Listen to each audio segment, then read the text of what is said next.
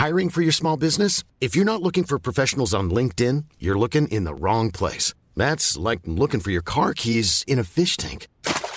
LinkedIn helps you hire professionals you can't find anywhere else, even those who aren't actively searching for a new job but might be open to the perfect role. In a given month, over 70% of LinkedIn users don't even visit other leading job sites. So start looking in the right place. With LinkedIn, you can hire professionals like a professional. Post your free job on linkedin.com slash people today.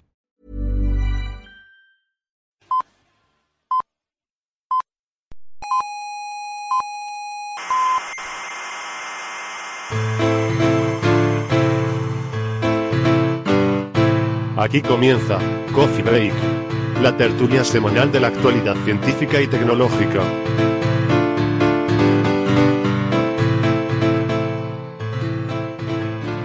Buenas tardes, desde la sala trífida del Instituto de Astrofísica de Canarias, sean bienvenidas a Coffee Break, el primer programa de divulgación científica dura. Hoy es día juliano 2.457.353,17. Les habla Héctor Soca y les recuerdo que nos pueden seguir en internet en nuestros canales habituales de iBox y en iTunes y les recomendamos que se suscriban si les gusta el programa y que nos acompañen en las redes sociales donde podemos interactuar toda la semana. Tienen toda la información en nuestra página web, que su dirección, como ya saben, es podcastcoffeebreak.org, podcastcoffeebreak.org. Y también en el norte de Tenerife ya saben que nos pueden escuchar por la emisora comarcal y Codendaute Radio en el 91.4 de la FM. Bueno, pues hoy tengo el gusto de presentarles a unos compañeros y sin embargo amigos, como el doctor eh, Bernabé Cedrés. Eh, bienvenido Bernabé, buenas tardes. Gracias por invitarme de nuevo a pesar de todos los pesares. A pesar de todas las cosas que me has dicho fuera de micro, que, pero no te las voy a tener en cuenta. Eh, también bienvenido, eh, doctor Andrés Asensio, investigador del Instituto de Astrofísica de Canarias. ¿Qué tal? Buenas tardes. ¿Qué tal? ¿Qué tal? Muy bien. Y Marian Martínez, eh, también doctora en Ciencias Físicas, investigadora del Instituto de Astrofísica de Canarias. Buenas tardes, Marian. Hola, Héctor, ¿qué tal? Pues nada, hechas las presentaciones de rigor, quería hacerles una, un comentario a nuestros oyentes, porque aquí en España vamos a tener pronto elecciones generales, el día 20 de diciembre. Eh, y bueno, como se habrán dado cuenta si ven informativos y cosas por ahí, pues no todo es ciencia, ¿no? sino que también eh, pues en el mundo se habla de, otras cosas, de muchas cosas que pasan y esto de las elecciones es interesante porque las cosas que, que hacemos y, cómo, eh, cómo, nos definimos como sociedad depende mucho de a quién elegimos para, para, que, para que nos lidere. ¿no? Entonces, debido a este evento de elecciones generales, pues nosotros aquí hemos pensado que, si bien este es un programa estrictamente científico, pues que nos gustaría conocer y nos gustaría traerles a nuestros oyentes, pues qué es lo que piensan sobre ciencia los principales partidos políticos. Eh, entonces ya les adelantamos que, bueno, para nuestra audiencia internacional les explicamos que ahora en España ahora mismo hay cuatro grandes partidos que son los que aspiran a gobernar, lo cual es un cambio que se agradece porque hasta ahora eran siempre dos pero parece que en estas elecciones va a haber cuatro con ciertas posibilidades, que son el, Partido Popular, el Partido Socialista, eh, Podemos y Ciudadanos. Entonces les comento que hemos extendido una invitación a estos cuatro partidos para que, eh, si lo tienen a bien, pues vengan a contarnos cuál es su, su, propuesta para la ciencia. No sé si habrán pensado algo o si tendrán, bueno, si, si tienen alguna cosa interesante que contarnos, pues que estos micros están abiertos y de momento, pues eh, eh, les comento que ya tenemos una respuesta de uno de estos partidos, no voy a decir cuál, de momento, porque todavía pues esperamos que los otros tres se sumen y esperamos a ver si para la semana que viene les podemos, les podemos traer, pues como digo, eh, el programa científico y, que, nos, que nos comenten cuál es su visión sobre la ciencia. ¿no? Eh, esto es algo que hemos hablado bastante entre nosotros porque no sabíamos si es un tema que a nuestros oyentes les interesaría, pero bueno, en cualquier caso hemos decidido que, que, sí, que probablemente hablar estrictamente de la parte científica del programa puede ser interesante para nuestros oyentes.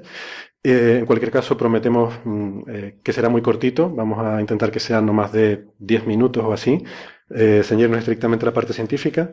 Y también para nuestros oyentes internacionales, pues yo creo que, en fin, eh, también puede ser interesante porque yo por lo menos cuando hablo con colegas, no sé qué opinan ustedes de, de otros países, pues al final los problemas que solemos tener en política científica no son muy diferentes, ¿no? Eh, de un país a otro. Yo por lo menos eh, me da esa impresión, ¿no? Cuando hablas con la gente por ahí. La impresión que da es que en casi todos los países del mundo la ciencia es completamente secundaria, ¿no? Con lo cual... Pues, pues sí, vamos a intentarlo y a ver qué pasa, ¿no? Eh, vamos a, a, ver si, si, si los otros tres partidos se animan también a, a, venir aquí, contarnos qué opinión tienen sobre cómo tiene que ser el futuro de la ciencia. Bueno, vamos a empezar entonces ya con el programa.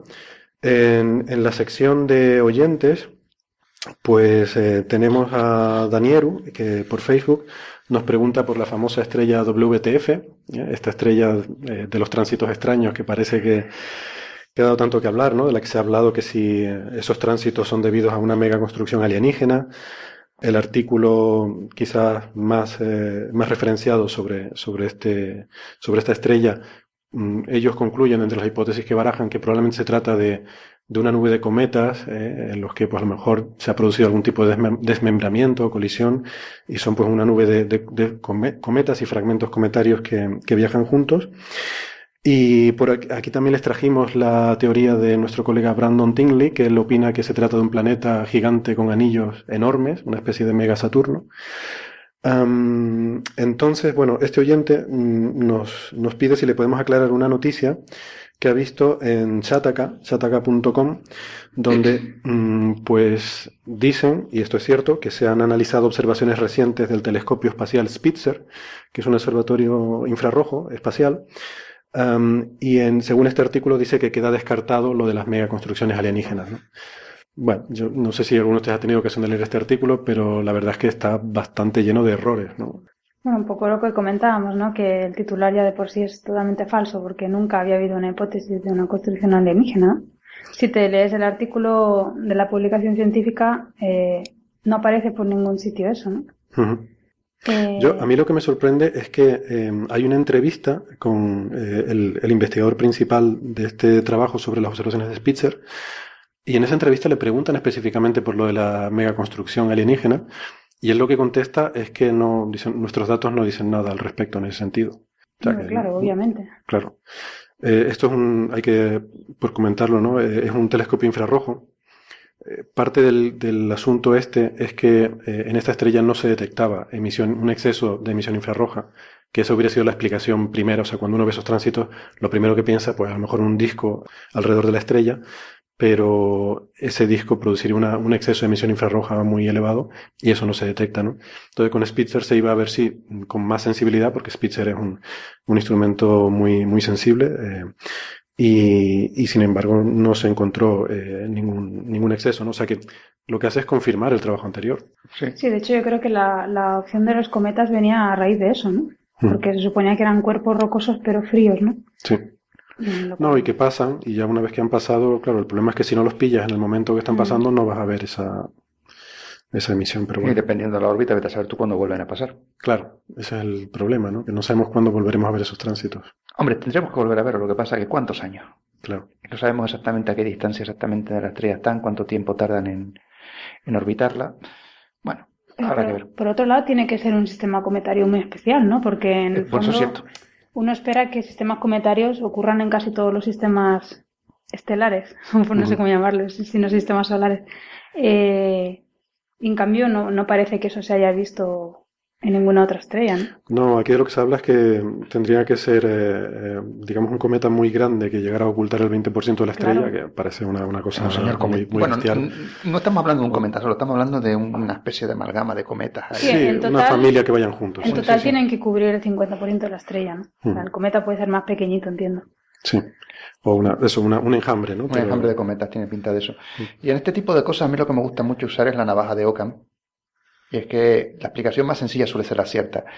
Y en este caso, suponer que hay una megaconstrucción extraterrestre es un poquito complicado. De, de, bueno, es yo... más sencillo suponer que son una...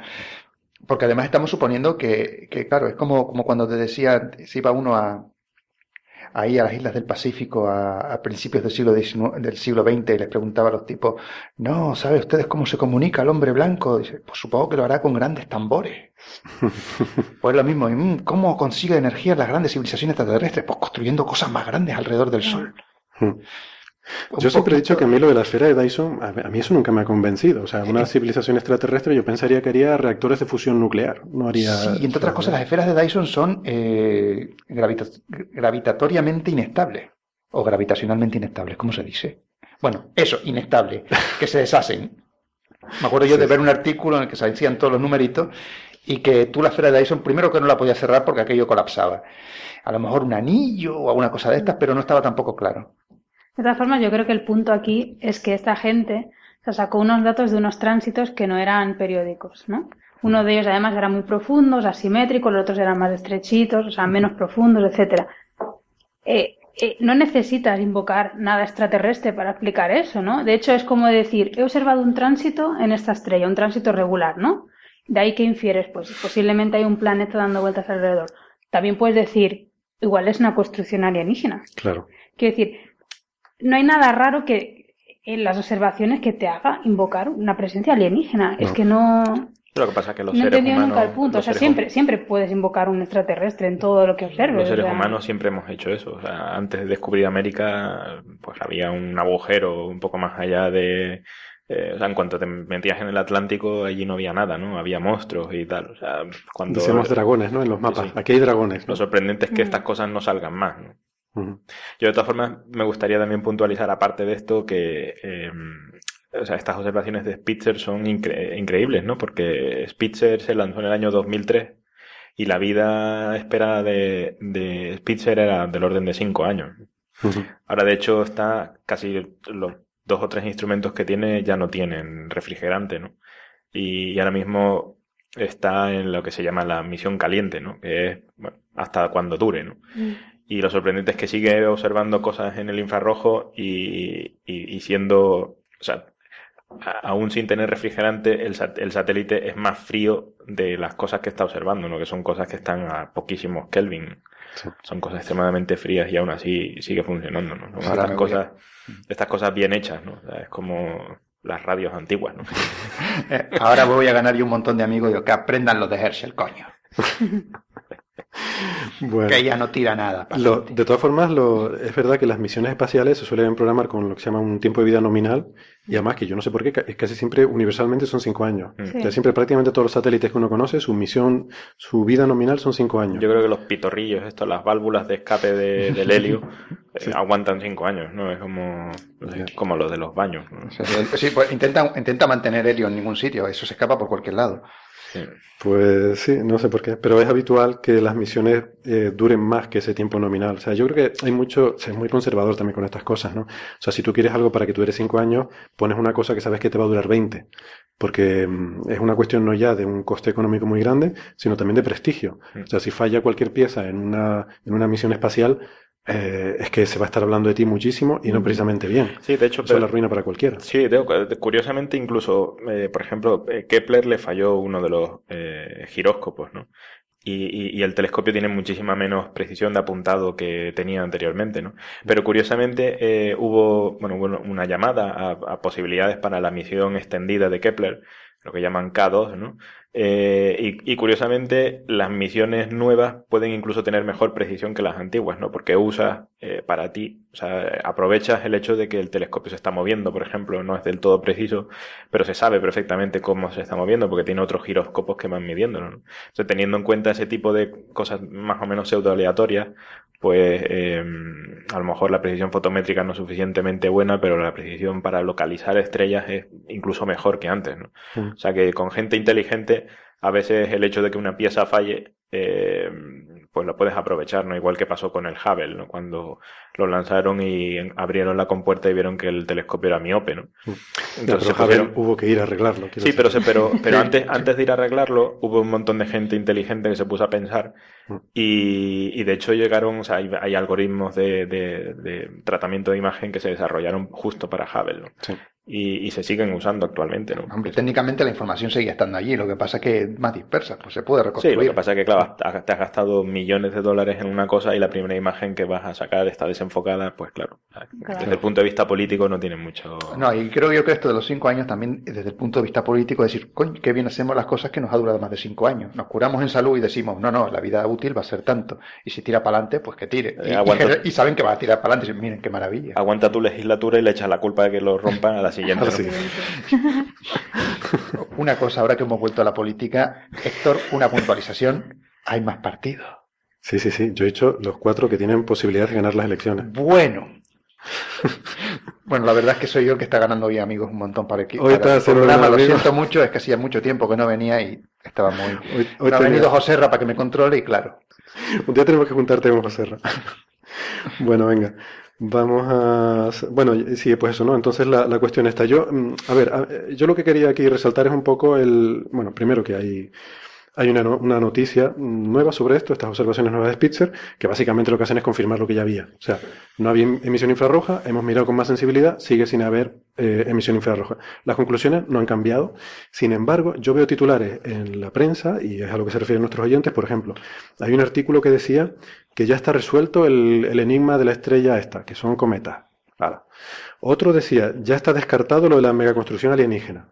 Digo, vamos a ver, vamos a ver. Si, si era amarillista al principio, decir que esto es una megaconstrucción alienígena, eh, igual de amarillista ahora decir que no lo es. es que no tiene sentido nada, por favor. Que le estás pidiendo criterio a la prensa, que tú Yo- también tienes cada cosa. No sé quién me decía que deberíamos hacer un ranking de publicaciones creíbles y otras menos creíbles, ¿no? Para creo que recomendar sí. a nuestros oyentes. Yo creo que sí. Igual sería, idea. igual sería buena idea poner eso en nuestra página web. Bueno, la única creíble somos nosotros, ¿no? Sí, partiendo de esa base, pero bueno, como solo estamos una vez en semana, pues para los otros seis días de la semana, pues que la gente pueda ver otras cosas. Creíble, si yo estoy aquí hablando como si fuese un cuñado. Sí, bueno, pero tú no vienes todos los días, o sea que... Ah, vale. A ver, que, que nada. Ah, sí, y también em, teníamos otra pregunta, pero ah, no tengo el nombre del oyente, lo, lo siento muchísimo, le pido disculpas, pero seguro que él sabe quién es. em, es por Google Plus. Eh, un oyente que nos escucha. El único de Google Plus. El único, no, tenemos otro, que es amigo nuestro. Pero este oyente nos escucha desde Chile eh, y nos hacía, eh, nos hacía dos preguntas. Una de ellas sobre el tema de, de la- las estelas de materia oscura que dejan los planetas, que le- lo vamos a deferir para comentarlo luego porque es uno de los temas del día. Pero también nos preguntaba sobre la calidad del cielo en Chile, ¿no? Porque él dice que ve mucho en los medios de comunicación allí, pues que hablan mucho de lo, lo estupendo que es el cielo y de que todo el mundo quiere ir a poner ahí sus telescopios y nos preguntaba si esto es verdad, si, si realmente es así o si es un tema de, propaganda nacional, esta que vemos todos, ¿no? En- que siempre todos los países lo nuestro es lo mejor y tal. Y, y bueno, pues en fin, a mí me, me- me es grato comunicarle a nuestro oyente que efectivamente es cierto, los cielos de Chile están entre los mejores del mundo, bueno. ¿no? Es uno de los mejores. Sobre todo en la zona de, de- de- de los desiertos, porque hay muy poco vapor de agua en esa zona y para determinadas observaciones es, es lo mejorcito que hay. Sobre todo para radio, claro. por ejemplo. Para infrarrojo también. Sí, Chile, Chile Pero de lo, lo- También tenemos que quedar bien con los nuestros, aquí no nos vayan a echar la bronca y decir que, bueno, yo lo resumiría como que hay tres grandes sitios eh, universalmente reconocidos para hacer astrofísica, ¿no? Vamos, sí, no lo voy a decir en bueno, sí, alfabéticamente, venga, alfabéticamente, que son los desiertos de Chile. Eh, No, no, Canarias. Los de Ya- ya vas Canarias. mal, ya vas mal. Cana- Ya ah, Ya verdad, vas vas mal, mal. ya vas mal, ¿eh? Pero, pero Es que, como se nota que no somos de Recordamos letras, que esto es un podcast científico, pero lo- el, el alfabeto todavía no lo controlamos. Es verdad. no. Uy, si fuese en griego a lo mejor, porque bueno, usamos mucho para las formulitas y tal, pero lo que es el alfabeto latino, uy. Bueno, venga, Canarias, Chile, Hawái, ¿vale? Esa es la tripleta de, de los... Eh, curiosamente, Chile, Chile es lo, en, en- en territorio continental es lo más parecido a una isla que hay, ¿no? O sea, eh, tiene unas montañas, los Andes, que están a, a nada, a unos pocos kilómetros de la, del mar y suben hasta 5 o 6 mil eh, metros, ¿no? Es que el caso de Chile es peculiar porque lo normal, eh, tradicionalmente en la astronomía se piensa que los mejores sitios son sitios en altas montañas, ¿eh? para quitarte toda la atmósfera posible, y rodeados de mar, porque el mar estabiliza la atmósfera, ¿no? y la vuelve, eh, crea lo que se llama un flujo laminar, y eso favorece las condiciones. Hawái y Canarias cumplen estas condiciones, montañas muy altas en medio del océano. Eh, Chile no, Chile es diferente, ¿no? Eh, pero, pero también tiene condiciones muy, muy buenas. Y tiene dos diferencias. Una es que está en el hemisferio sur, que también es interesante porque, hombre, a los físicos solares nos da igual. Pero, pero hay gente que observa el cielo nocturno y no se ven las mismas estrellas ni los mismos objetos en el hemisferio norte que en el hemisferio sur. Entonces, Chile es nuestro punto de observación del sur y, y también tiene las ventajas que Marian tú comentabas de que el aire es muy, muy seco. El vapor de agua, eh, pues... Lo comentaba Marian. ¿Quién lo- ah, perdona, ¿quién lo comentaba? Lo comenta, perdona, lo he comentado yo. No lo he comentado Lo yo. comenta- eso está grabado. Bueno, luego lo veremos. Bueno, no, sé Bueno, o, lo o a lo mejor lo perdí, a lo mejor lo pensé que también puede ser, cuidado. lo he comentado yo y ya está. Vale, vale. Da igual. Bueno, eh, eh, esto- estas planicies en, eh, en Chile son eh, científicamente los sitios más secos del mundo, ¿no? O sea, llueve Hombre, también está la Antártida, pero es más complicado. Bueno, ahí porque el agua está en el suelo, ¿no? Aquí es que no hay agua directamente. Lo único que cuando caen, curiosamente, hace poco salió una, una foto, ¿no? De, eh, en los alrededores del, del observatorio Alma, eh, cayeron cuatro gotas de agua, una de estas veces que llueve cada no sé cuántos años, ¿no? Y automáticamente salieron un montón de flores, de plantas con flores, ¿no? Aprovechando la poca agua para intentar reproducirse, ¿no? Claro. Muy curioso. O sea, yo la vez que estuve allí, la humedad estaba por debajo del 4%. Fantástico. Bueno, pues vamos a entrar en materia. Em, eh, a ver, otro de los temas importantes del día, obviamente, es que se cumplen, ya lo habrán oído nuestros oyentes por activa y por pasiva, se cumplen 100 años de la teoría de la relatividad general. Em, esto ha salido en todos los medios de comunicación, esto ha salido en todas partes, así que nosotros aquí pues tampoco vamos a darle mucho, mucho más porque, porque seguramente ya, ya lo habrán oído por todos sitios. Em, esto lo que quiere decir es que el 25 de noviembre de 1915 fue cuando eh, salió el, artículo, cuando se publicó el artículo de Albert Einstein sobre la relatividad general, donde explicaba pues eh, esta teoría tan, tan maravillosa que todavía hoy en día, 100 años después, sigue siendo el faro que, nos guía en la física teórica. Eh, y es una teoría a la que todavía no se le ha podido poner ni una sola pega. Todas sus predicciones se han cumplido escrupulosamente, incluso cosas que en los tiempos de Einstein eran inimaginables, que han sido predichas por la teoría, pues todas se han, comprobado, ¿no?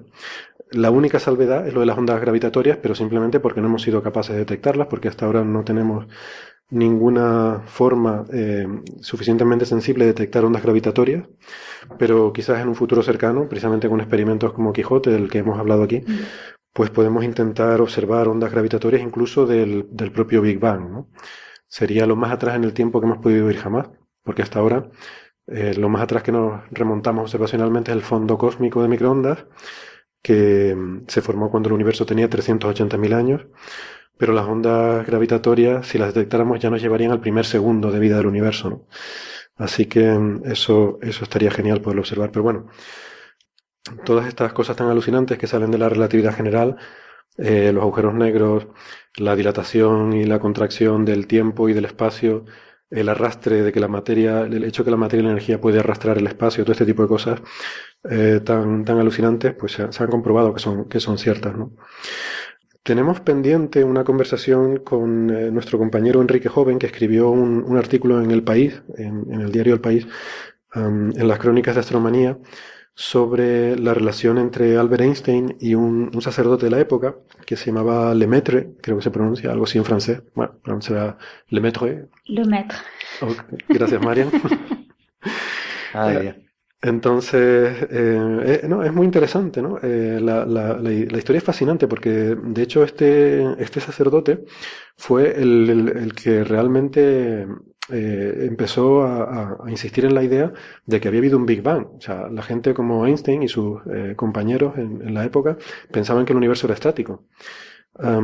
y Lemaitre, pues bueno, era, era físico y matemático y le interesaba mucho todo este tema. Trabajó con las ecuaciones de la relatividad general de Einstein y llegó de Einstein, perdón, y llegó a la conclusión de que, de que tenía que haber habido un Big Bang, ¿no? Entonces, bueno, pues eso ya lo comentaremos en el próximo, en nuestro próximo programa, la semana que viene con, con Enrique para que nos cuente esta historia tan, tan interesante. Em, pues, pues nada, y si les parece, ya que estamos hablando de relatividad general, podríamos hablar del tema este de, de la supernova que vamos a ver en 2016, que es una cosa muy curiosa y que, que tiene mucho que ver con relatividad general. Bueno, yo, yo te iba a comentar, porque mm, un poco relacionado con lo de las estructuras alienígenas y cómo la prensa trata ciertos temas, yo cuando leí esto de mm, esto es como vamos a ver una supernova en 2016, yo pensé, madre mía, han predicho una supernova. Sí, ¿no? sí eso fue lo primero que pensé yo también. Yo lo pensé. Y cuando me lo fui a leer, pues la verdad me quedé un poco decepcionada porque no, no se ha predicho una supernova. Claro. Hombre, es decepcionante desde un punto de vista, pero desde otro, a mí me parece absolutamente fascinante. No, Es a ver, es un efecto fascinante, pero, a ver, las cosas se tienen que tratar un poco, ¿vale? Que le tengas que poner cierta chispa a las noticias, pero sin pasarte y que sean falsas de alguna manera, ¿no? Hmm. Hoy los periodistas se están llevando una. Sí, no, hoy, hoy, bueno, esto es muy interesante porque básicamente lo que nos está diciendo es lo que dijo Einstein, que realmente la gravedad no es otra cosa que un efecto de la geometría del universo. La masa afecta a la geometría del universo y eso es lo que hace la gravedad. Del espacio, sí, del espacio-tiempo. Espacio-tiempo, efectivamente. Mm. Cuando digo universo me refiero a todo lo que hay.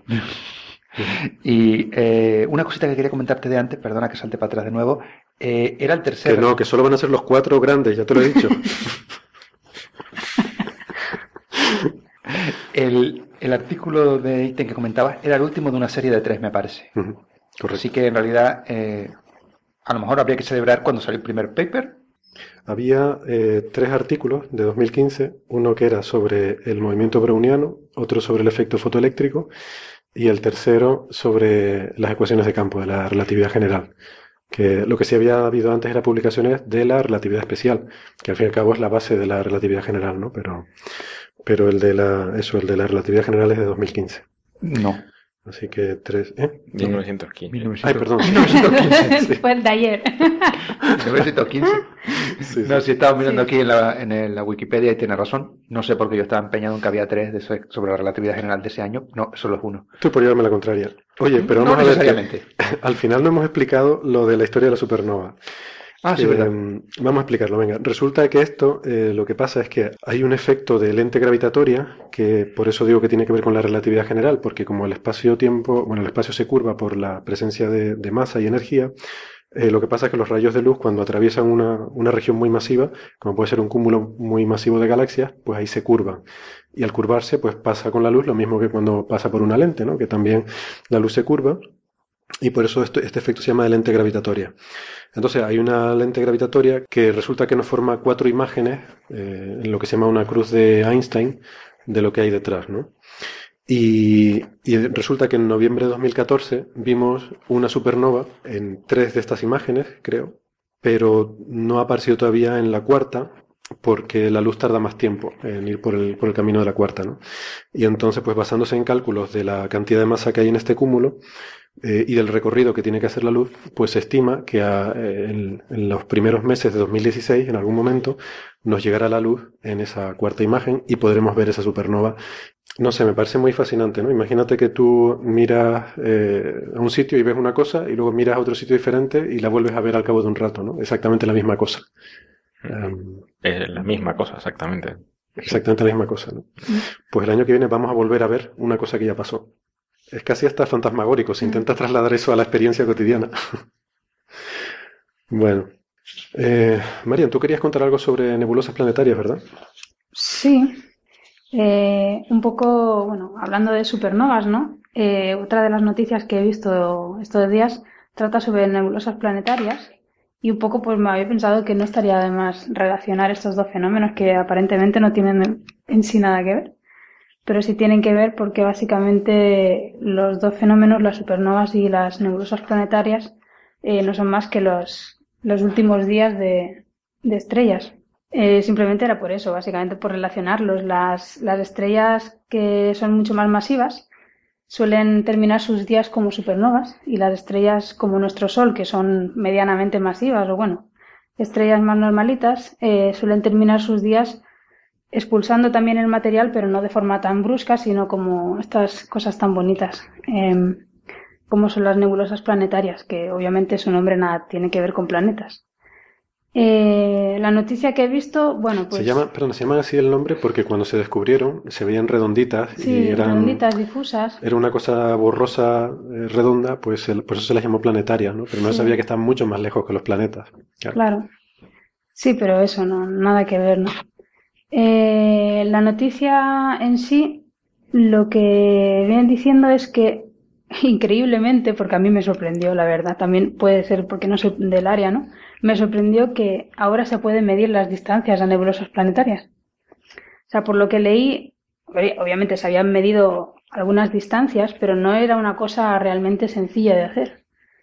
Y, no sé, me pareció simplemente curioso, no te planteas nunca que el, problema mayor que tengamos cuando miramos hacia afuera no es entender eh, qué procesos físicos ocurren ahí en todos estos objetos, sino entender, o sea, simplemente a, qué distancia están, ¿no? Bueno, en, astrofísica, en astronomía, la medida de distancia es una de las cosas más complicadas que, hay, ¿no?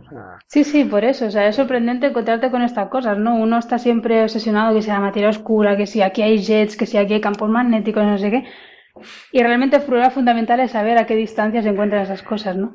Y, y aparte que es súper útil, ¿no? Porque te da una forma, esto de las medidas de distancia, al fin y al cabo, lo que nos ha llevado a ver cosas como la expansión acelerada del universo y, y muchas cosas sobre cosmología, eh, para las que necesitas saber con precisión la distancia, ¿no? Entonces, todo lo que sea añadir una, una vara de medir nueva, Claro. pues va a dar más, eh, más confianza y más posibilidades, ¿no? De, de hacer investigaciones ahí. O sea, hay veces que descubrimientos o, o avances que no son espectaculares eh, son muy importantes porque pueden ser los cimientos para, sobre los que luego se construya algo que sí puede ser más, eh, no lo sé. Por eso a veces hablamos de, de lo que es investigación fundamental o investigación aplicada, ¿no? Que muchas veces tú haces avances que no parece que de por sí tengan mayor interés, pero que luego son muy importantes porque te permiten eh, poner un, eso, un- una, una cimentación para otros avances que se van a basar en eso. Claro.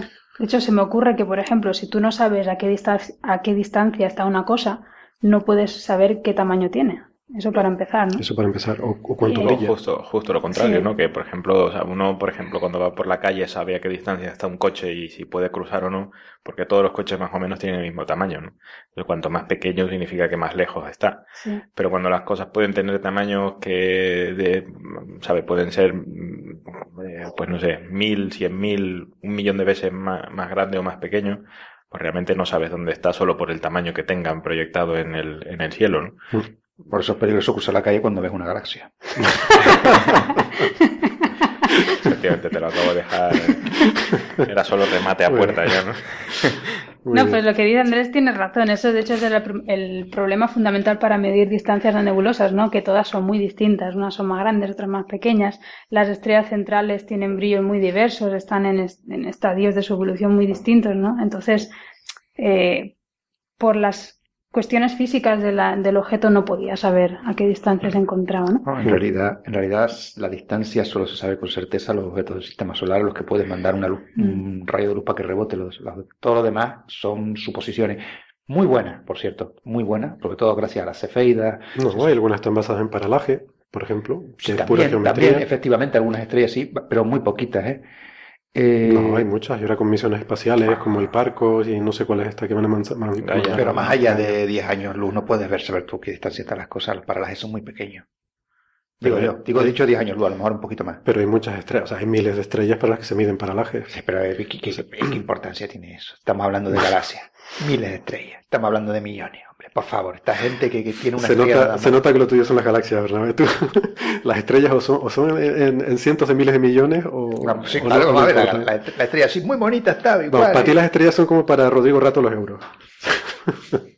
No hablemos de política. No, esto no es política. Ah, no, Oye, ah, no que va. Eh, no, estos son cosas oscuras y tenebrosas. Y hablando de cosas oscuras y tenebrosas, materia oscura, eh, ah, vamos hilando una cosa con otra aquí, esto es espectacular.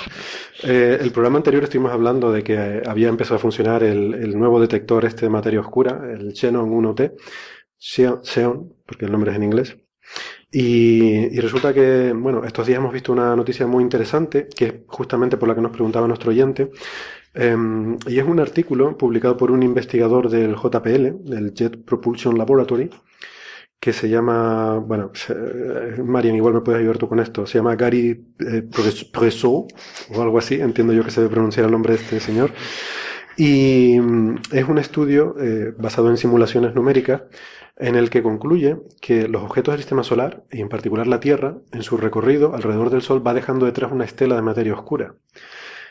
Lo cual es muy impresionante, si lo piensas, ¿no? O sea, hay, hay muy poquita materia oscura eh, a nuestro alrededor comparada con la que hay en los, en los halos galácticos, que son de, donde más se encuentra, pero aún así hay, hay bastante, ¿no? Hemos mencionado aquí alguna vez la cifra de que eh, nos atraviesan 100 millones de partículas de materia oscura cada centímetro cuadrado de nuestro cuerpo por segundo. O sea, si tú te miras la uña del meñique, cada segundo están pasando por ahí 100 millones de, de partículas de materia oscura, ¿no? Eh, lo que pasa es que, claro, son partículas tan infinitesimalmente pequeñas que, que prácticamente, y aparte no interactúan con nada, o sea, pasan a través como si fuera todo transparente, ¿no? Em, sin embargo, los, los planetas, por su acción gravitatoria, actúan como una especie de lente que concentra la materia oscura detrás de ellos, ¿no? Em, y forma una especie de estela. Mm, y si fuera eh, lo que las simulaciones que hace aquí, llega a la conclusión de que, mm, de que si, si el, digamos, si la materia oscura estuviera en reposo y la Tierra fuera simplemente atravesándola, pues daría lugar a eso, a una estela por detrás. Pero si la materia oscura está en movimiento, entonces se producirían efectos más curiosos, ¿no? Se, formaría una especie de elipsoide con una especie de filamentos alrededor. Mm. bueno, a mí el artículo ese me ha gustado mucho porque es un artículo científico de verdad, porque el, tipo lo que hace es una, una predicción que se puede comprobar. Y es, realmente, si hay materia oscura, tenemos que ir a buscarla aquí para medirla. Es decir, que luego tú vas y mides y no hay. Pues tampoco quiere decir que no exista. Pero por lo menos ya tienes una prueba en contra. Pero aquí con, basta con que... El problema es que hasta ahora se decía, bueno, ¿cómo medimos la materia oscura si hay poquitísima en el sistema solar? Pues no importa. Bueno, la poca, ¿no? Fíjate lo que te dije, te pasan 100 millones de partículas. Lo que pasa es que es muy, a ver, hazme la masita de las es partículas. Es muy inerte, es muy inerte. Hazme la masita de esas partículas, sí, ¿qué masita tienen? Sí, es poquita. Es, muy, es, un, es un mierdésimo de segundo orden, que diría Bretón. Eh, estaba hablando yo. Ah, sí. Eh, por suerte, el efecto este, según ha hecho el cálculo, aumenta la densidad, pero un, montón de órdenes de magnitud, ¿no? entre 10 y 100 millones de veces. Entre 10 y 100 millones de veces. O sea, realmente si, si quieres ver materia oscura, que me haría, me haría mucha ilusión que la detectaran, eh, que manden un satélite allí con, o con lo que sea de, de sacar cálculo y se pongan los satélites en la posición apropiada para que se, se detecte por fin y nos digan qué clase de partícula es, porque hasta ahora lo que sabemos es qué clase de partícula no es. Y eso es un poquito cajón desastre, en mi opinión. Sí, lo que pasa es que mm, no es fácil. Eso, es un poco el método científico, por otro lado. No, pero es que no puedes falsarlo esto. Es que no, no puedes falsarlo. Materia oscura. Pues, pues se han falsado muchas cosas. Se han falsado los machos, por ejemplo, que fue un mm, candidato. Pero no, pero, pero, se han falsado los neutrinos, que también se pensó que Vamos a ver, lo que quiero decir es que.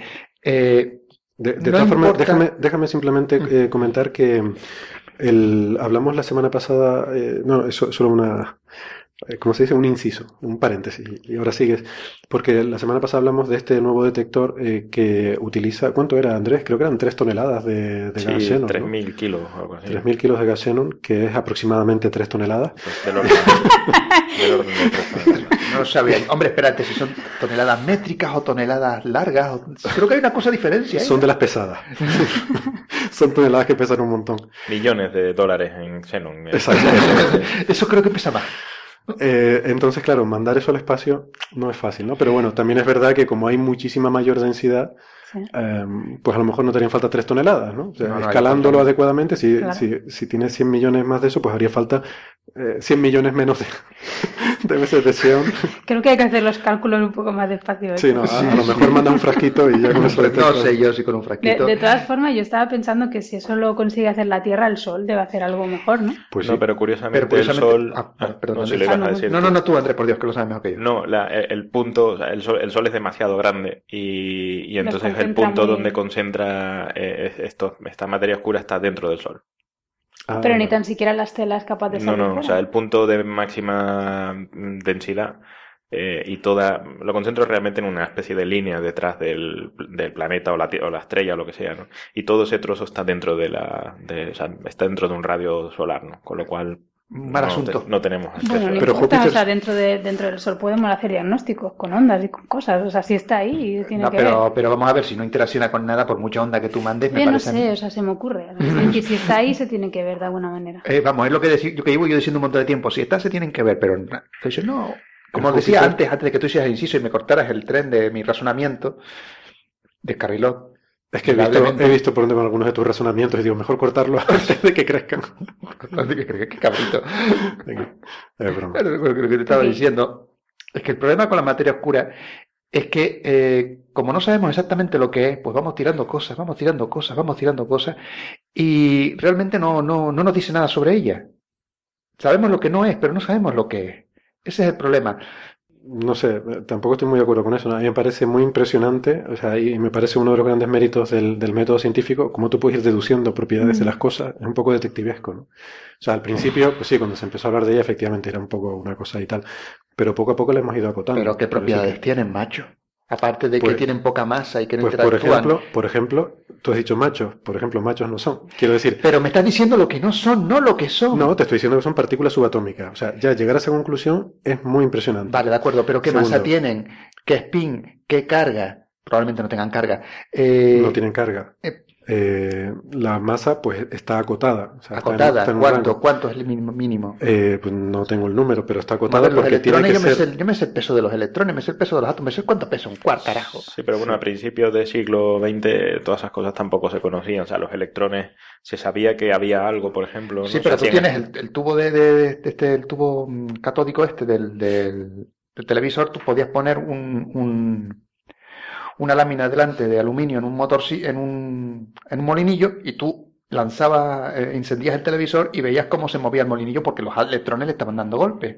Eso no lo podemos hacer con, con la materia oscura, o sea... Pero en los tiempos de Rutherford no había televisores. Bueno, pero sí había tubo, pero no, había de rayos catódicos. Pero el hombre hizo un experimento y dijo, Oye, esto aquí es lo que no cuadra. De haber una cosa muy chiquitita, muy chiquitita que sea el núcleo y otra cosa mucho mayor que sea la. Pero tenía un puñetero tubo de rayos catódicos no, y el tipo hizo el experimento. O sea, yo, yo, creo que realmente es un, es un, proceso de acotar la solución. ¿no? O sea, eh, claramente el, los electrones y todas las partículas subatómicas más o menos que se conocen ahora llevó mucho menos tiempo. ¿no? Pero el bosón de Higgs, por ejemplo, es un ejemplo en el que hay algo que se predice matemáticamente en los años 60 y, y, se tardaron 40 años en encontrar, ¿no? Entonces, bueno, eh, se fue acotando y se, sabían cosas sobre él, ¿no? Mucho antes de descubrirlas, por eso el, el, el, gran colisionador de hadrones está hecho para detectar el bosón de Higgs. Están, se, se miden procesos que, solo que solo eh, ocurren en presencia del bosón de Higgs. ¿no?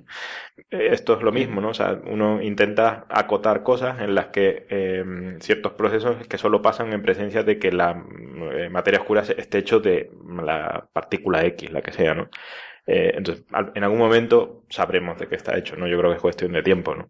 de hecho, yo siempre había pensado, perdona, que, que, esto era también un poco, es la típica cosa donde uno barre todo lo que no entiende, ¿no? O sea, esto es materia oscura, papá, y lo... Sí, básicamente, esa es mi queja, que... que Pero, pero yo estoy convenciéndome de que esto es algo bastante robusto, ¿no? O sea, es algo... Bueno, como digo yo, hasta que no me traigan un cubo de materia oscura... Que entonces, em, yo, no sé quién preguntaba si había que irse al Sol para buscar esto de la materia oscura y tal. Eh, Júpiter, según dice este artículo, es un buen sitio, pero claro, eh, irte a Júpiter eh, está un poco lejos. ahora ya sé Si, si vale la pena. De todas formas, permítanme que interrumpa porque María me está haciendo señas que creo que nos tiene que dejar. Quería haber comentado otra cosa, pero ya lo dejamos para otro día. Perdona, María. Pues, pues, pues nada, María, muchas gracias por venir. Nos vemos la semana que viene. Venga. Bueno, yo no sé si. A, mí hay una historia que ha salido estos días que me resultó muy curiosa, ¿no? Se, las envié por correo, no sé si la han podido ver, pero tiene que ver con los. Eh, bueno, me río, aunque la cosa, la verdad, que eh, tiene tintes trágicos y dramáticos también, ¿no? Pero, pero es una historia que salió publicada en el New York Times por un, periodista que se llama Chris uh, Chivers y este hombre ha hecho un, trabajo de investigación eh, sobre eh, un tema de, bueno, los energúmenos, estos asesinos eh, despiadados de las Daesh, lo que se conoce muchas veces como ISIS, pero yo prefiero llamarlos Daesh porque sé que les molesta mucho que, los llamen así. Pues las Daesh... en caso de que alguno le oiga, oiga el podcast Coffee Break. Sí, sí. Esto, por supuesto, esto son opiniones personales de, de la persona que las vierte, no del podcast, así que si, tiene algún problema es conmigo, no con el podcast. bueno, que los energúmenos estos, pues además, claro, no son muy inteligentes, ¿no? Cosa que yo creo que tampoco era muy difícil de imaginar. Y resulta que están eh, como imbéciles persiguiendo eh, una superarma eh, llamada Mercurio Rojo, una cosa que, que, básicamente es una leyenda urbana, y, que, y, que, es algo que no existe, ¿no? Pero hay, hay bulos de estos que circulan por ahí, de hecho este viene desde los tiempos de la Guerra Fría, de que hay una sustancia llamada mercurio rojo, que es una especie de, de, de superpotenciador de las bombas, ¿no? O sea, supone que esto es una cosa que tú la mezclas con explosivos convencionales y lo conviertes en una bomba atómica.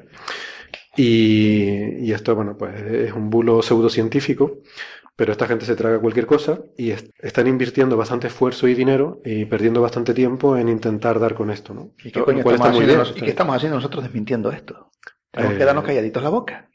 A ver. Si en Mercurio Rojo sí, sí, deberían conseguirlo porque es la cosa más... No, debería, deberíamos impedir que Esta lo gente, consigan. dado, dado su nivel intelectual, estoy convencido que no escuchan Coffee Break. Vale. Bueno, Esto- vale. Estos son gente con un, un coeficiente intelectual negativo. No, si Empezando resulta, por ahí. o sea, el mercurio rojo existe, ¿no? Es el, Ya, el pero- yo- el yo- al parecer es el yoduro de mercurio, ¿no? Lo que pasa es que las, las, eh, cosas mágicas que se le asocian pues son un poco más dudosas, ¿no? Sí.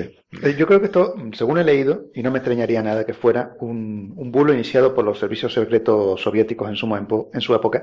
Porque Bueno, era- eso es una de las teorías conspiratorias, por cierto. de No, que- pero es que es típico de esa época, porque sin ir más lejos, en aquella época, en los años 70, los años 60, cuando estaban también con los rollos de la, de la videncia, de poder, el telequinesis y estas cosas, eh, parte, la, la KGB se dedicó directamente para amargar la asistencia a los Estados Unidos a decir que sí, que tenían gente que podía ver eh, de manera remota y, y sentir cosas de manera remota y demás, de tal manera que obligaban a los Estados Unidos, no sé si funcionó, por lo que he leído, a lo mejor funcionó, pero de manera limitada, obligaron a los Estados Unidos a dirigir esfuerzos en cosas que son totalmente absurdas y totalmente científicas y que no tienen ningún anclaje con la realidad.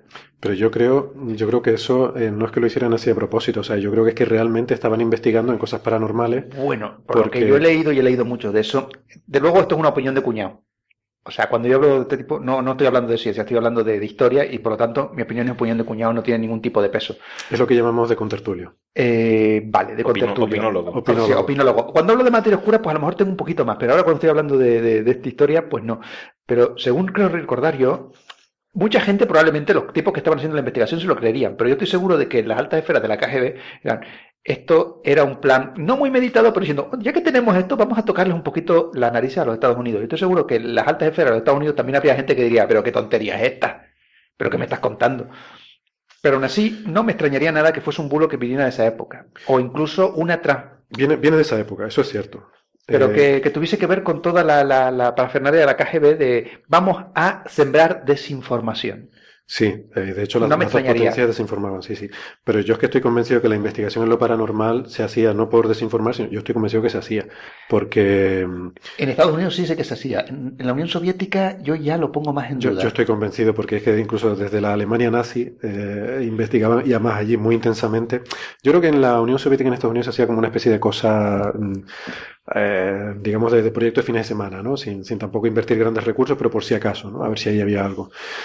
Pero mm, los nazis, por ejemplo, a mí es que me recuerda a esto, ¿no? Estaban muy obsesionados con buscar armas paranormales y cosas medio mágicas, ¿no? Eh, la- la- las pelis y lo- la- la- los libros nos han enseñado que la magia es muy peligrosa, ¿no? O sea, y muy, muy mortífera, ¿no? la magia Entonces, es muy cuando, mortífera y si- cuando tú eres mortífero y quieres serlo, pues es obvio que vas a buscar la magia, ¿no? O sea, Bueno, que, a ver, de todas maneras, ¿qué puedes tú esperar de una, de una gente que destruye eh, estatuas que tienen miles de años, No, pero que pertenecen al de la civilización? Pero lo que quiero decir es que tiene sentido desde un punto de vista eh, casi eh, psicológico, ¿no? O sea, que un tío que está perturbado y quiere matar a un montón de gente, pues obviamente se, has leído, ¿no? Cosas. Y la magia, la magia siempre ha sido muy, muy chunga, ¿no? O sea, el Bueno. Señor de los Anillos eh, Como digo yo, lo demuestra, ¿no? Como digo yo, la religión es, eh, la religión es muy mala para la civilización.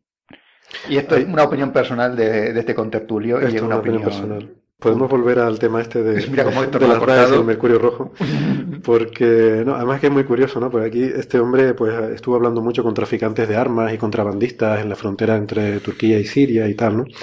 Eh, y llegó a la conclusión de que esto ya ha adquirido proporciones de elixir milagroso, ¿no? El, el mercurio rojo este, te dicen los traficantes de armas que puede eh, usarse para hacer misiles guiados, para hacerte invisible al radar, hacerte invisible al radar.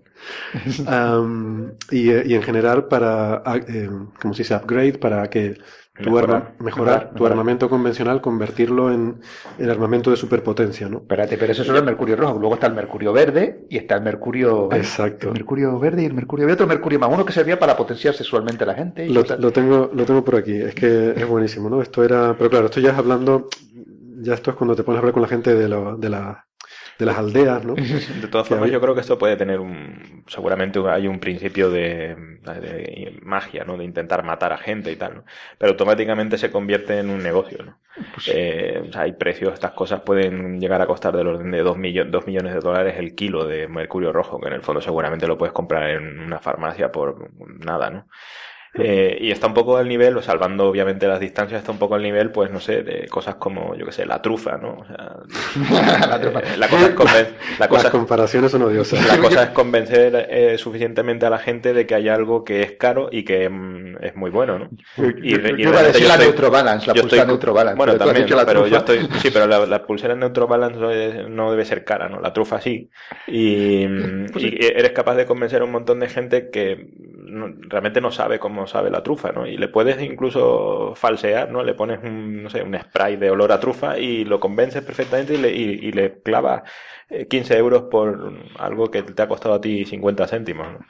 De hecho, esto es un poco, ahora que dices esas cosas de las farmacias, me recuerda un poco a la, a la homeopatía, ¿no? Porque hay, hay uno de los grandes eh, defensores, ¿no? Y, y, digamos, publicistas de esto de la, la paranoia esta del mercurio rojo, es un, es un tío, de hecho es un físico estadounidense que se llama Samuel Cohen, em, que eh, se le da cierta credibilidad porque trabajó en el proyecto Manhattan. Y, y este hombre habla de que para fabricar el mercurio rojo hay que mezclar eh, materiales especiales, nucleares, en muy pequeñas cantidades, en muy pequeñas cantidades, eh, en el mercurio ordinario, ¿no? Y que con eso pues genera una cosa en la cual el- la potencia nuclear es amplificada eh, enormemente. O sea, a mí esto me suena muchísimo al discurso de la homeopatía, ¿no? No dice que haya que diluirlo luego otras veces en mercurio, pero bueno, Bueno, esto me recuerda por ahí. eh, Yo tengo una hipótesis que yo creo que ya es casi teoría, que es que lo de doctor no quita lo de pendejo. No, claro, es que luego, a ver, este hombre se hizo muy famoso con esto y probablemente ganó muchísimo dinero, ¿no? Em, Por eso. eh, hay, hay luego, siendo doctor no ganas dinero, ¿no? Con esto sí. Con esto sí que ¿Qué me vas a contar? Claro. ¿Qué me van a contar a mí? Y de hecho, bueno, está la posibilidad de que esto se hiciera efectivamente para eh, difundir desinformación, que no, no me parecería mal. Mira, por una vez difundir pseudociencia no me parece tan mal. Puede tener sus aplicaciones, la verdad que, que tal. Y, Sí, para hacer el mal. pero bueno, sí, esto, lo, lo que tú decías, Bernabé, es cierto, ¿no? Que hablando, este periodista hablaba con un contrabandista de estos de, de poca monta, ¿no? De, de una aldea, y decía que, que, dice, no, eh, los diferentes tipos de mercurio, entre comillas, ¿no? Está el mercurio del color sangre, ¿eh? que para ellos la sangre no es roja, es un color oscuro y tal. Eh, dice, y luego está el mercurio verde, que es para eh, potenciar las, las propiedades sexuales. Y luego está el mercurio plateado, que se usa para fines médicos. Y luego está el más caro, que es el, el mercurio de la sangre de esclavos. Esto suena a Mordor total. Hasta suena que dice que es el tipo más oscuro y es el que usan los magos para, y aquí ya no, no, no controlo este tema, dice para invocar al genie. Yo no sé quién es genie. Ah, esos son genios, genios. Eso es, Genio. eso es no, de la pero con J, J-I-N-N-I. Sí, sí, eso es genio. Es el curioso, pues demonio que- típico de la, de la, de la religión. Uy, de la O sea, el religión. que está metido en una lámpara. este. Efectivamente, Ah, eh, tiene vale. que ver con, con rollos de, de la religión, iba a decir, el musulmana, pero no exactamente, viene incluso de antes, y es a los demonios, pues los llaman jinn. Bueno, no son demonios exactamente, son una especie de espíritus que viven ahí. Y de nuevo, esta es opinión de cuñado de uno que ha leído. Vale. Pues nada, que se usan para estas cosas, ¿no? O sea, que ya ven el nivel de cosas de las que estamos hablando. Pero fíjense ustedes hasta qué punto llegan estos rumores, que por ejemplo, eh, se, se llegó a difundir el rumor de que el- durante el colapso de la Unión Soviética, los científicos que trabajaban en esto, asustados eh, ante la posibilidad de que los Estados Unidos se hicieran con esta arma, pues lo, lo, lo guardaron en cajitas muy pequeñas que ocultaron en máquinas de coser y en aparatos de radio que estaban listos para la exportación. Y los tenían ahí guardados, eh, en fin, eh, para que si venían los estadounidenses, pues ellos poderse deshacer de, de aquello, ¿no? Yo tengo una máquina Singer en mi casa que a lo mejor está hasta arriba de mercurio rojo y yo aquí sin saberlo. Lo sorprendente, Échale es un que, vistazo, ¿no? lo sorprendente es que no hayamos desaparecido ya como civilización, ¿no? Sea, Está claro que Hombre, la gente... no todo el mundo es como esta gente, ¿no? Sí, no, pero... Pero de- déjame terminar de contar la anécdota, porque la, la mejor parte es que algunas, según el rumor este, algunas de estas máquinas se llegaron a vender, se llegaron a exportar. Por eso. Y de hecho, eh, en- según hay incluso un, un artículo de, de la revista Forbes donde habla del impacto económico de esto, en Arabia Saudí se llegaron a pagar hasta 50 mil dólares por máquinas de coser antiguas. Y si lo llego a saber, si lo llego a saber. 50 mil dólares. ¿Te vas a Arabia con tu máquina de coser antigua? Sí, sí, sí, sí, sí. De esta de, pedal que tenía. Que todavía, esa sí que es más vieja todavía. Mi madre tenía una de esas. Sí, sí, por eso me va a tener una de esas de pedal. Singer, además, que dice que nombran ahí las Singer, Sí. que son máquinas americanas. Son máquinas americanas, sí.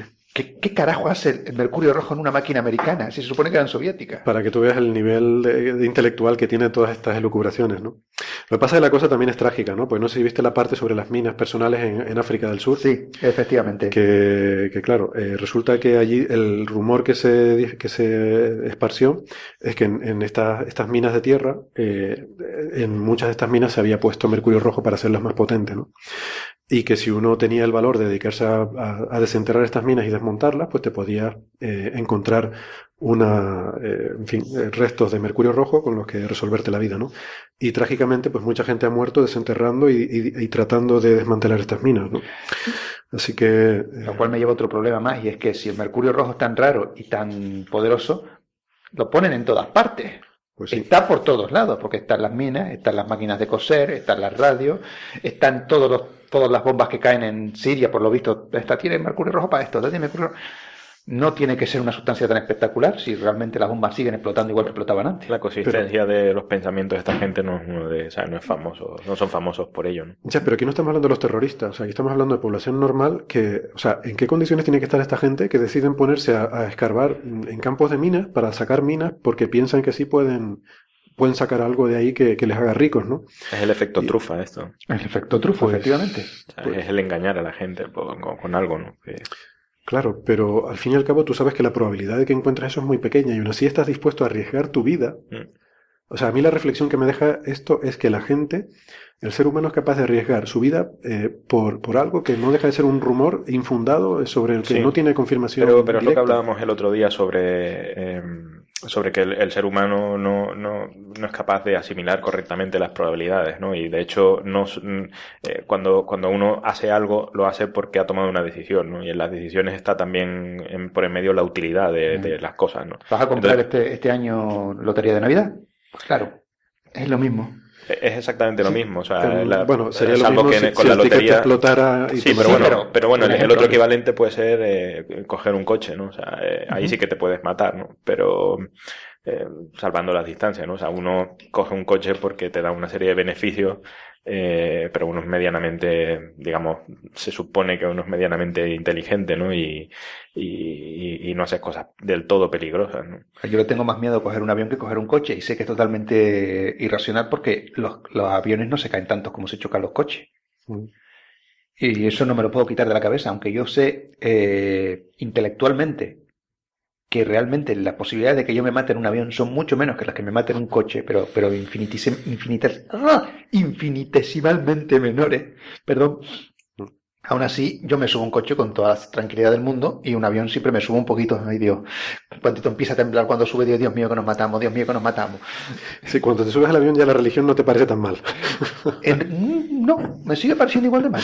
Y si estás bueno. además pues no sé, muerto de hambre, ¿sabes? Tienes necesidades y tal, pues claro, claramente todas esas cosas te fuerzan a cosas que parecen desde, desde un punto de vista desde fuera parecen muy exóticas y muy raras, ¿no? Efectivamente. Esa es la otra reflexión, ¿no? La de la desesperación sí. y lo que estamos dispuestos o sea, a aceptar. Cuando ves la, los inmigrantes, ¿no? Que vienen de, eh, de, de, de África, ¿no? Y intentan entrar en Europa, eh, o sea, la aventura que llevan es, es, increíble visto desde nuestro punto de vista, ¿no? Y realmente, eh, si te lanzas a una aventura como esa, ¿no? Ahora mismo los sirios que están huyendo de Siria, ¿no? Eh, si te lanzas a una aventura como esa, con todos los peligros que, que implican, es porque en el otro lado estás mucho peor, ¿no? Sí. Pues, pues sí, no, es, la, la verdad que la, la, historia es muy interesante. Yo le, les recomiendo que, que, que, la vean. Ya les digo, yo la, la vi en el New York Times y, y es, es, muy interesante, sobre todo la, la, experiencia de este periodista, ¿no? Hablando con, ya digo, con contrabandistas, traficantes de armas y Qué gente de todo tipo. New York Times. Oh. Eh, sí, sí, sí, sí. ¿Qué te crees? ¿Qué nivel? Este ¿Qué te crees? Aquí leemos hombre, la hombre, prensa. hombre del mundo, ¿eh? Esto es la, la, prensa internacional, Bernabé. Si te crees que aquí leemos Mongolia y esas cosas que lees tú, pues no. Hay un respeto a Mongolia, cosas... que es la mejor revista que hay en España. Hombre, es el único Yo, medio lo de saqué para que tuvieras ocasión de Es decir uno de los pocos medios de, de, comunicación que se ha dado cuenta de que los medios de comunicación en España son bastante lamentables, ¿no? Sí. Exceptuando Mongolia. Sí, sí. Sí, sí, los generalistas, digamos. Vale. Mongolia, bueno. Mongolia es un país. ¿eh? Bueno, eh, a mí, por cierto, el nombre de esa publicación no me gusta, pero bueno, ¿Por es otra no? historia. Eh, ¿Por qué no? Bueno, lo, lo, discutimos en otro momento. Vamos a hablar de más cosas de ciencia, ¿no? Por ejemplo, yo no sé si vieron el cohete este reusable que ha hecho la gente de Blue Origin, que es la, la compañía de este Jeff Bezos, que es el millonario eh, de Amazon, básicamente, ¿no? O sea, ahora están los millonarios haciendo... Mira, y me parece muy bien. Ah, no, a mí me parece estupendo. Me parece estupendo. O sea, el cohete no va a servir para nada. Yo creo que sí va a servir, luego lo hablamos. Bueno, vale. Yo, yo tengo un, una pregunta ¿no? para la audiencia y es que eh, parece que hay una especie de obsesión por poner eh, cohetes, ¿no? O sea, yo cuando veo estos vídeos de, no sé, de esta gente, de los de Virgin o los de SpaceX, ¿no? Que están haciendo cohetes que suben y vuelven a aterrizar, ¿no?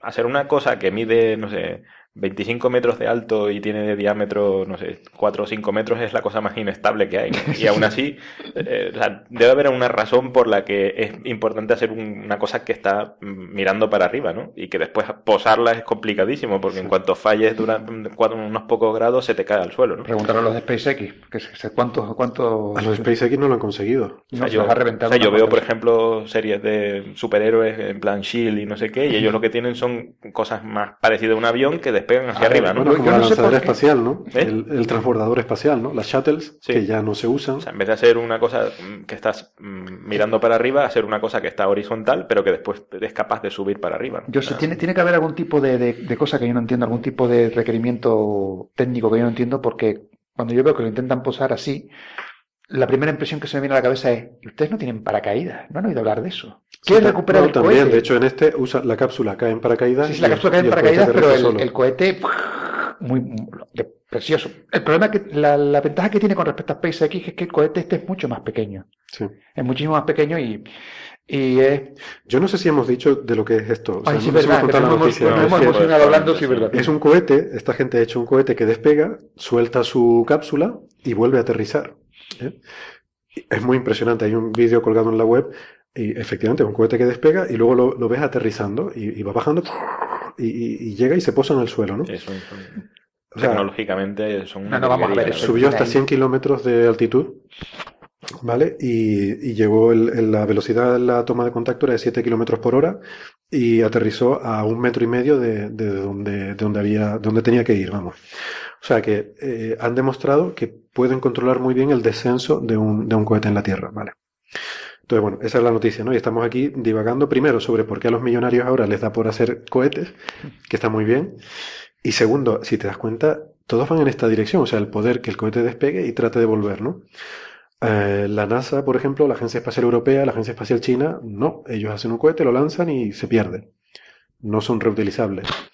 Entonces, parece ser que en la industria privada, y yo entiendo que esto debe tener que ver con costes, están intentando hacer algo que nos permita sacar cosas al espacio y, y poder volver y ser reutilizable. ¿no?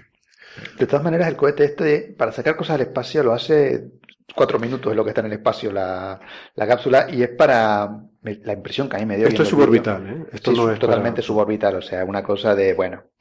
No, que está muy bien. O sea, los vuelos no, no, suborbitales sí, sí, son sí, que está fantástico. pero, no, sí. ni mucho, vamos a ver, si, si, quieres lo hago yo en mi casa con un garaje. Con, cojo el 600 viejo y... No, bueno, tiene, tiene su mercado. Y... No, sí, no digo que no, pero es para, para turistas espaciales, básicamente. No te creas, científicamente es muy interesante. Yo voy a poner el ejemplo de CLASP, Andrés, que tú conoces muy bien. Uh -huh. eh, que CLASP, eh, bueno, cuéntalo tú, pero básicamente... No, no, no tiene ganas. Bueno, es que Andrés está involucrado en una misión espacial eh, de suborbital eh, que consiste en coger un instrumento, un espectrógrafo básicamente, que se pone en un cohete, se, se, lanza y, bueno, que además tuvo su primer vuelo hace dos meses. En fue, ¿no? verano fue, ¿no? en verano. Sí, septiembre o algo así. Creo. Septiembre, ¿no? Y, y ahora estamos empezando a ver los primeros, los primeros datos, ¿no? Bueno, tú no, pero yo estoy empezando a ver datos de CLASP. Tú no, que sí, porque tú ya los has visto hace tiempo. y, claro, CLASP es un, un caso de estos, ¿no? Se lanza en un cohete, desde White Sands, en Nuevo México, en Estados Unidos se lanzó. Eso sube, eh, sale de la atmósfera, está observando el sol, pues no sé, que está un par de horas allí. No, no, eh, el, el, vuelo eh, científico dura eh, cinco minutos. Cinco minutos. Ah, ¿sí? vale, pues, pues, es equivalente al de esta gente. O sea, mientras sí, sí, está en caída libre, básicamente. Está, sube, se, se, acaba el, el se, se, apaga el motor principal, ¿no? Llegas al engine shut off y ya entonces empieza a observar y luego cae otra vez. ¿Hasta qué altura llegaba? Eh, me parece que fueron 400 kilómetros. Bueno, ¿no? llega más lejos Este, que... este llega a 100 kilómetros. El un poquito más lejos. 400 esta kilómetros ya, la atmósfera ya no es Bueno. casi nada. A 100 kilómetros la atmósfera todavía es importante. Ah, casi nada comparado con tierra. Hombre, comparado con tierra sí, pero sigue habiendo una... Pero, pero, pero a 100 kilómetros todavía tienes atmósfera. Pero casi nada. Total, bueno, eh, no importa. Tampoco sé si 100 kilómetros es el tope. O sea, eh, fue lo que hicieron en esta demostración. Yo no sé si podían subir más o no.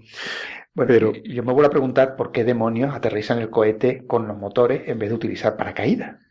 Pues Clasp caía con paracaídas y aquello cayó, vaya usted a saber dónde, ¿no? A- no sé si fue a 30 kilómetros, ¿no? Del sitio de lanzamiento. Sí, Ah, que ah, vale, eso no lo había. Pero de todas maneras, Hubo unos helicópteros que Hubo- fueron a buscarlo y cayó, estaba perfectamente todo. o sea, Ah, bien, bien. sorprendente. Pero claro, y no veo por qué no pueden ponerle, además de que el motor lo vaya dirigiendo, porque claro, dice, si- vale, si cae con el motor y va frenando con el motor, pues va a caer más o menos donde yo quiero que caiga.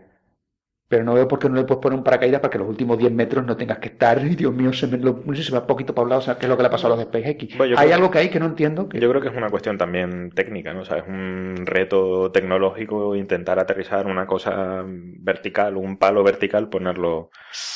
Sí, pero es un reto tecnológico si te paga el Estado. Si tú tienes a los, ¿cómo se llama? A los accionistas tuyos detrás de ti diciéndote cuánto dinero has gastado en el palo vertical ese desgraciado que te has gastado ahí 200 millones de dólares y se ha estrellado contra el suelo y lo ha visto todo el mundo como revienta. Ya, pero la potencialidad que puede tener una cosa como esa, yo creo que supera ampliamente ¿Tú cualquier error. Sí, sí, claramente.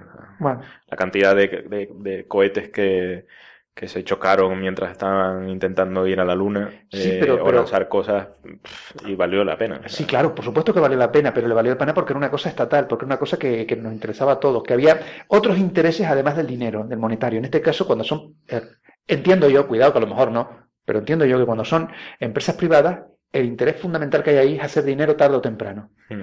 Yo creo que esta gente no lo hacen por dinero porque ellos ya tienen otras empresas para hacer dinero. Yo creo que esto ellos lo hacen ¿Tú crees? para, yo creo que esto ellos lo hacen para ser pioneros de algo. Entiendo yo. Mm.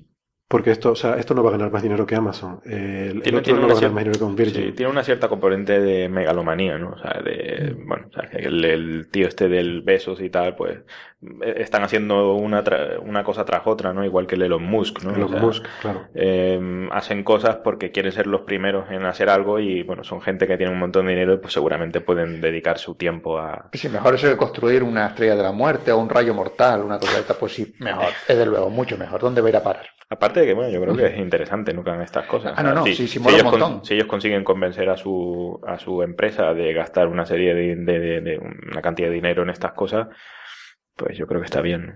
Sí, sí, no, no, yo he cantado la vida que los tipos se dediquen a esas cosas. Yo no sé si ellos convencen a su empresa o es su propia iniciativa. Eh, quiero decir, ellos con, con su dinero, eh, supongo que con, luego con socios y patrocinadores y tal, pero entiendo que son básicamente... Pero es que esto es carísimo. Ya, yo los detalles no los Esto es muy caro, o sea, no sé cuánto costará mandar un, un cohete de estos, pero esto es muy caro, por muy rico que sea, por mucho dinero que tenga, cuatro lanzamientos de esto y te queda, te quedas Sí, me da la impresión. me ¿eh? imagino que tendrán socios, en el sentido de gente que invierte ahí, para luego, pues, con la idea de que esto algún día será un- una cosa muy rentable y entonces pues ganarán dinero con eso, ¿no?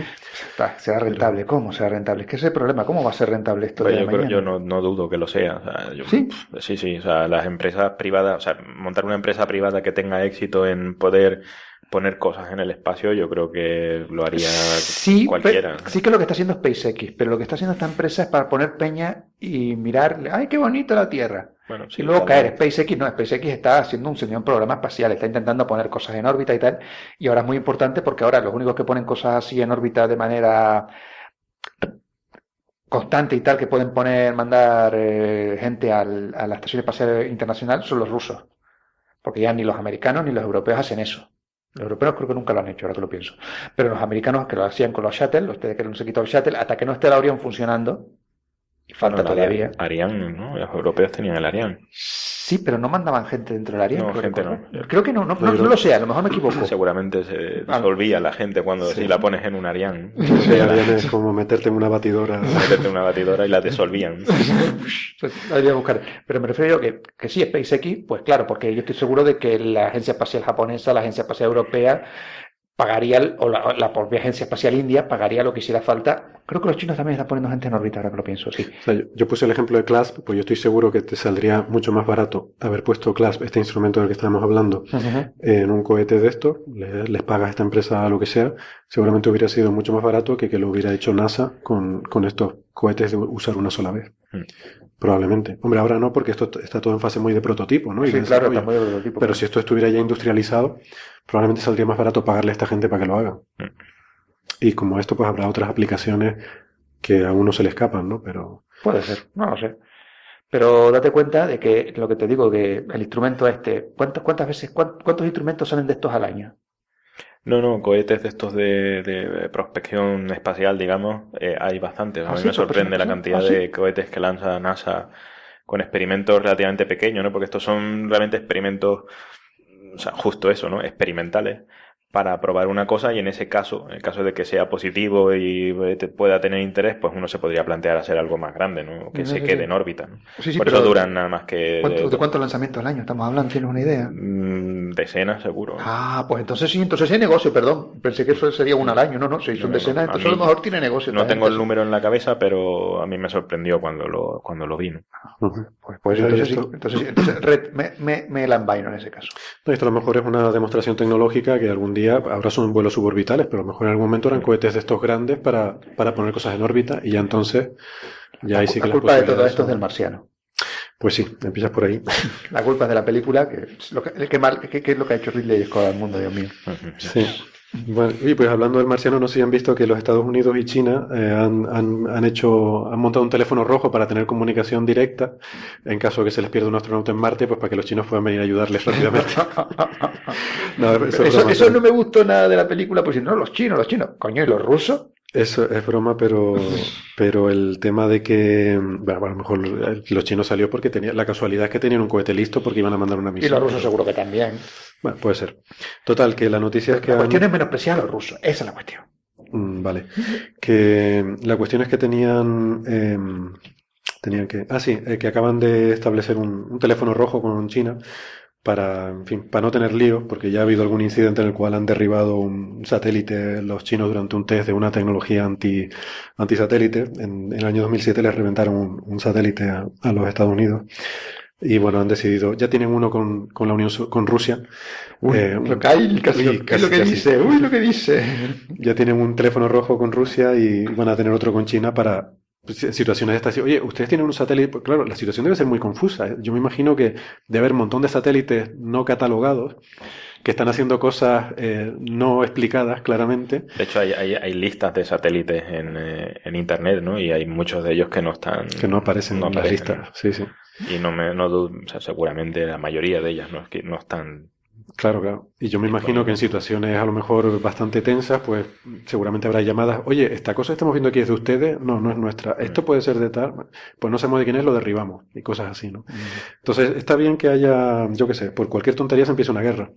Entonces, cuanto más comunicación haya, siempre, siempre es una buena cosa. De todas formas, yo no creo que cambien los teléfonos. O sea, para el teléfono rojo tiene que ser antiguo, ¿no? Seguramente pondrá CCSP y todo, ¿no? no, no será un teléfono rojo, será una línea cifrada de esta segura, de la tal, y será por ordenador seguramente. No puedes quitarle esa, esa cosa de que es un teléfono rojo de los antiguos, ¿no? De Oiga, póngame con Putin. Sí, sin, marcador, ¿no? Sino que lo levantas y te sale alguien en el otro lado, ¿no? Yo me imagino cuando se habla de establecer un teléfono rojo, lo que habrá es un protocolo. O sea, habrá alguien en un sitio, tendrá la dirección de mail de alguien en el otro sitio al cual contactar rápidamente. No, no, yo creo que eso, es una línea cifrada que hay directamente a través de, fibra óptica. No, no, me va a convencer. Yo estoy convencido de que hay un teléfono real. Hay un teléfono real de color rojo en una mesa. Pero el protocolo tiene que haber. O sea, de nada sirve tú coger el teléfono si no están establecidos protocolos de las cadenas de mando y qué, qué te puedo decir, qué información te puedo dar cual no te pueda. O sea, si yo te digo, oye, este satélite es de ustedes y tú me dices, ah, pues eso tampoco. Entonces, ah, bueno, pues entonces, vale, pues entonces no lo toco. Eso no va a ayudar mucho. no, pero espera, si te dicen, ah, teléfono rojo. Yo debe entiendo ser, que. Debe, ser un protocolo. Sí. No sé, no, satélite que te tira un satélite. Hombre, vamos a ver.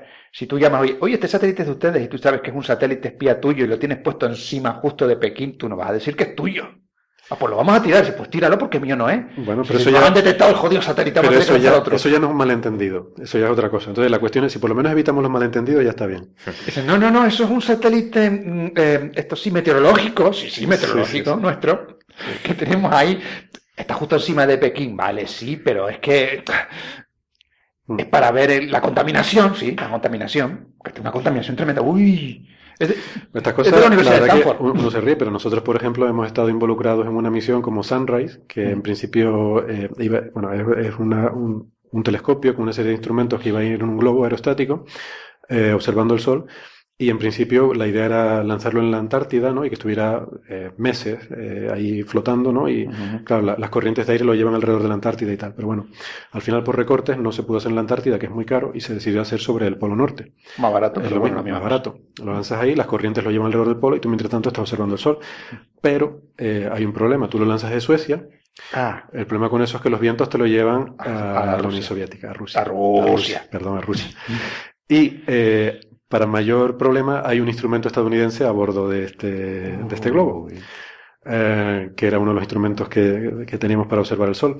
Entonces ahí nos dimos cuenta de que hay, hay protocolos y hay leyes que prohíben explícitamente que ningún instrumento estadounidense sobrevuele Rusia y por eso hubo que acortar la misión para que solamente durara el tiempo eh, hasta antes de, de adentrarse la frontera rusa. ¿y por qué no quitaron el estas instrumento cosas- inglés? Ah, digo americano. Porque pierdes más científicamente quitando un instrumento que acortando la misión. Ah, vale, bueno. vale, vale. Y aparte, bueno, por muchas más cosas, ¿no? Aparte, pues los estadounidenses eran socios y iban a poner ahí dinero y cosas para hacer eso. Y si le dicen, no, no, mira, vamos a quitar tu instrumento, pues vaya gracias. Ah, vamos a enfadar un poquito, sí, verdad. Oye, eh, para acabar ya, Sí, Andrés, por favor. eh, tú tenías la noticia de mm, esto de la cámara, esta súper chula, ¿no? Que están ahora Ah, intentando sí, sí. desarrollar. Sí, sí. Eh, bueno, esto realmente es un- son avances recientes que se están, que se están viendo y todo parte realmente del año 2006, ¿no? Cuando un eh, matemático aplicado, un tal Emmanuel Candés en Stanford, eh, estaba haciendo un... Aplicado no en el sentido que estudiaba mucho. No, no, sino es matemática que- que sirve para cosas, ¿no? A ver, Directamente, me ah, vale. directamente. Eh, estaba haciendo una serie de experimentos numéricos, ¿no? Y, mm, y llegó a una cosa que no entendió, ¿no? Que era, eh, que le pareció sorprendente, ¿no? Y mm, básicamente tirando, tirando del hilo, llegó a desarrollar pues, toda una teoría que se, se denomina, mm, bueno, medida comprimida, algo así. Y bueno, para que los oyentes entiendan un poco cuál es la filosofía, eh, cualquier cámara, por ejemplo, que coja eh, una imagen, eh, tenemos unos sensores enormes. entonces uno expone la cámara y lo primero que uno hace es comprimir la imagen para que quepa en la memoria. Eh, entonces claramente eso es una pérdida importante, ¿no? Porque tienes un sensor gigantesco y después vas a comprimir la información, ¿no? Entonces, eh, pues bueno, toda esta teoría sirve para directamente que tu cacharro de medida eh, mida directamente la imagen comprimida, ¿no? Entonces no pasar por ese periodo eh, intermedio, ¿no? Entonces, des- desde el año 2006 hasta ahora, pues se han ido proponiendo un montón de, dispositivos diferentes, ¿no? Sobre todo orientados en, en- en fotografía, en medidas de un montón de tipos, ¿no? Y una de estas es la, la- una de estas últimas propuestas es esta cámara que realmente no, que no tiene lente, ¿no? Entonces, eh, básicamente consiste en un detector, eh, como los que tienen las cámaras, pero en vez de tener una lente delante, lo que tiene es una máscara eh, de agujeritos. Y con, la, con la, eh, el añadido de que la distancia entre el sensor y la, y la máscara es muy pequeña, ¿no? Con lo cual realmente eh, en un tamaño de, no sé, menos de medio milímetro eh, puedes tener una cosa, una cámara eh, que mida, ¿no? Em, obviamente La idea es quitarnos la lente, ¿no? quitar la lente, ¿no? Que normalmente son cosas eh, pesadas, son cosas además eh, difíciles de tratar, eh, porque es óptica, ¿no? Y hay que pulirla y toda esa historia. Y aparte es grande, ¿no? Porque Es, tiene grande. Claro, necesitas Entonces eso es básicamente una de las limitaciones para que los teléfonos móviles tengan un- unas cámaras relativamente decentes, ¿no? Hay, hay avances ya en óptica para eh, teléfonos móviles, pero aún así siguen siendo una limitación, ¿no? Eh, entonces con, con este eh, diseño que eh, cabe, no tiene, no tiene lentes, no tienes esa limitación. El único problema es que la imagen mm, cruda, digamos, que obtiene eh, eh, no se puede, o sea, no, no- significa nada para nosotros, ¿no? Entonces, eh, digamos que lo que hace la lente eh, lo transformas a un postprocesado de la imagen que se puede hacer pues, en el teléfono móvil o en, un ordenador o lo que sea, y a partir de esas medidas consigues sacar la imagen original. Entonces, bueno, tiene varias ventajas. ¿no? Una de ellas es claramente el tamaño, pues, para teléfonos o para cámaras que haya que poner en sitios muy pequeños, ¿no? Para experimentos de cualquier tipo, de medida de Mm, bueno, ponerlas en papel incluso. Sí, hacer, hacer cámaras que, por ejemplo, sean curvas y cosas de ese estilo. Eh, no cuesta prácticamente nada porque no tienen óptica, ¿no? La óptica es cara, la, eh, el pulido y toda esta historia es, muy caro. Esto es una máscara que se puede hacer prácticamente en cualquier eh, taller, ¿no? entonces son muy, son muy baratos y además pues eh, al no tener eh, eh, óptica, no tienen problemas de, de que sean, de que no transmitan ciertas longitudes de onda, ¿no? Con lo cual, en principio, si el sensor es sensible a una longitud de onda, la que sea, la cámara va a ser sensible, ¿no? Por ejemplo, es muy difícil hacer cámaras, por ejemplo, en el infrarrojo, o muy hacia el rojo, ¿no? En el infrarrojo térmico, por ejemplo porque eh, o en el ultravioleta, ¿no? Porque muchas de las ópticas no son no son buenas a esa longitud donde aquí no, transmite la, luz, no, transmite la luz, ¿no? Entonces, mientras tu sensor sea capaz de detectarlo, pues tendrías una cámara, ¿no? El único problema es que, claro, todo esto lleva detrás una, una carga computacional. Eh, o sea, la imagen que tienes no es la, no la podemos entender, es una, una imagen muy rara, y bueno, necesita unos algoritmos que están más o menos bien desarrollados, ¿no? Y a partir de ahí pues se sacan las imágenes. De todas formas, casi todas las imágenes que sacamos con nuestros móviles, eh, eh, cuando las vemos en la pantalla ya están procesadas. O sea, nuestro móvil, cuando te haces una foto, inmediatamente en tiempo real te hace un montón de procesamiento para que la foto quede más bonita, ¿no? No es nunca la, imagen cruda según la saca el detector. Esto, lo de la, claro, la, la, lente es una limitación importante porque, claro, tú por una parte, la lente quieres que sea lo más grande posible, porque cuanto más grande, más luz tienes y mejores fotos puedes sacar. La limitación de los móviles es que tienes que tener una lente muy chiquitita y eso capta poca luz. Por eso siempre eh, un, fotógrafo profesional lleva unas cámaras con unos objetivos muy grandes mm, y, nunca va a ser igual que la foto que tú puedas sacar con un móvil, ¿no? Pero por otra parte, si tú haces una lente que, sea grande de diámetro, también tiene que tener profundidad porque tienes que dejar espacio para enfocar. Claro. Entonces, eh, si tú el espacio que tienes para enfocar es solamente el grosor de un móvil, eso te limita el, el diámetro que puede tener la lente más o menos del mismo orden, ¿no?